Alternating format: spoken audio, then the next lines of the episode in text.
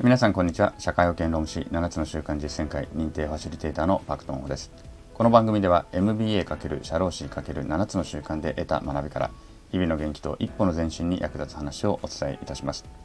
えー、3月25日土曜日午後5時となりました。皆さんいかがお過ごしでしょうか？雨ですね。ずっと雨ですね。今日は本当は、まあ、今からねお出かけするんですけれどもその前に午前中にちょっと20キロほどちょっとジョギングをしたかったんです。朝早く起きて。なんだけど、まあ、昨日の夜からもうずっと雨っていう予報が出ていてこのぐらいの雨だとちょっとやっぱり走りに行くのはしんどいかなということで、えー、走りに行けませんでした。うー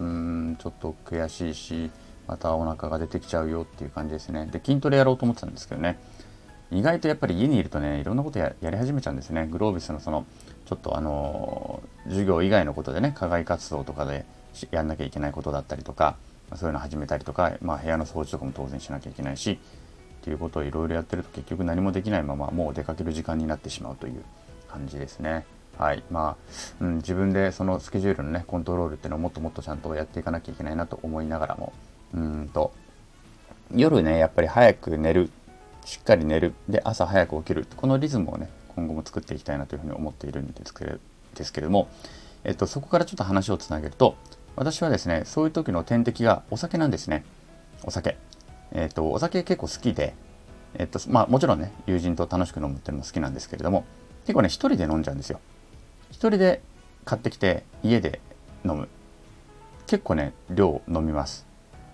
もう言わないですけど、結構飲んで、本当酔いつぶれ、リビングで酔いつぶれてるとかね、自分の部屋の机でそのまま椅子に座ったまま寝ちゃってるとかっていうことが正直多々ありましてですねこのお酒を何とかしたいというのが私のテーマなんですね。課題なんですね今ね、まあ、ずっとですけどももう10年以上ずっとその課題を抱えているわけなんですがなかなか直せない。で、えー、とそれを何とかしたいというところであの今日のお話につなげつなげていくんですけれどもあの土曜日はね7つの習慣に生きるというコーナーなのでそのコーナーにつながっていくという話であります。何かというと7つの習慣の第1の習慣のところで主体性30日間テストっていうのを著者の著者のコビー博士が提案しているんですね。7つの習慣の第1の習慣というのは主体的であるという習慣です。主体的ね、えー、外の刺激に反応する人生ではなくその刺激と反応の間にスペースを一旦置いてそこで自分が主体的な選択をしていく。これが人間ができる、まあ、人間が人間たるゆえんであるよと。こういうね主体的に自分が選択することができるのだと。この主体的な能力これをね、えー、まずは発揮しなければいけないというようなことがま書かれているわけなんです。でそこでその第1の習慣の最後の方にあるのが主体性30日間テストっていうのがあるんですね。えー、つまり自分が自分に約束をしてそれを守るもうただそれだけ。ね、どのような約束をしてどのようにそれを守るのか交通渋滞にどう対処するのか怒っている顧客や言うことを聞かない子どもにどのような反応を選択するのか問題をどう捉えるのか何に自分の努力を傾けるのかどのような言葉遣いをするのかこれらを全て主体的に選択するのだと言っているんですね。はい。でこれを30日間まずはやってみてほしい。でこれは何もすごく大きいことでなくて小さな約束自分自身への小さな約束を30日間守る。これだけでいいんだということなんですね。ちょっとその該当部分続きを読みますけれども30日間自分の主体性を保つ試すテストに挑戦してみてほしい。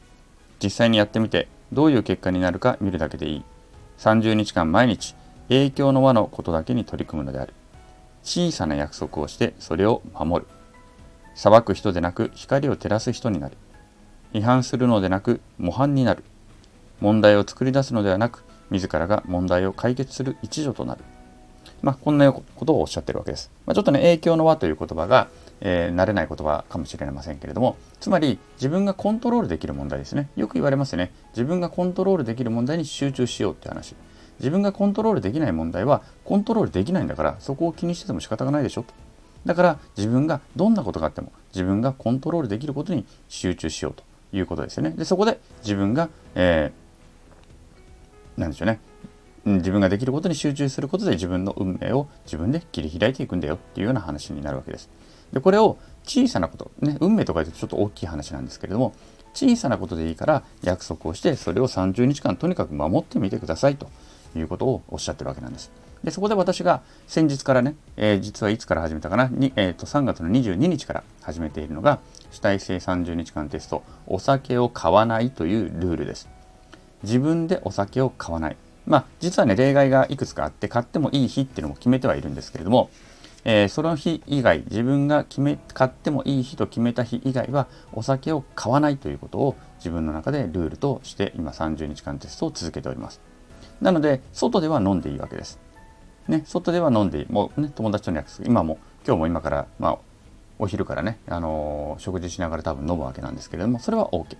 でもこれまでの私はそこから帰ってきたら帰ってきた道でコンビニによってまた